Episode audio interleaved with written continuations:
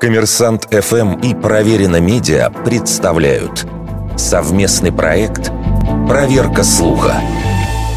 Правда ли, что в русской армии неграмотных солдат учили различать лево и право с помощью сена и соломы?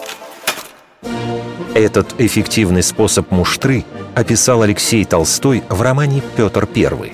Рассказ «Сено-солома» есть и у автора популярно-исторических повестей Сергея Алексеева.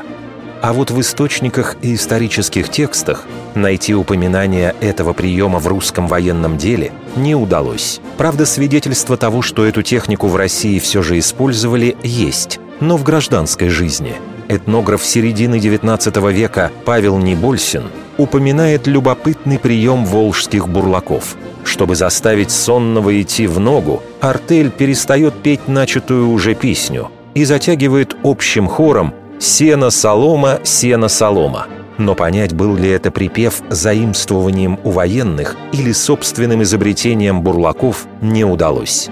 Примечательно, что подобную технологию в армии упоминают и западные историки – Сено и солому якобы использовали для тренировки новобранцев в США и во время войны за независимость и в ходе гражданской войны. А британские офицеры также муштровали шотландцев, не знавших английский язык. Другое дело, что, как и в случае с русской армией, обнаружить достоверных подтверждений такой практики не получилось.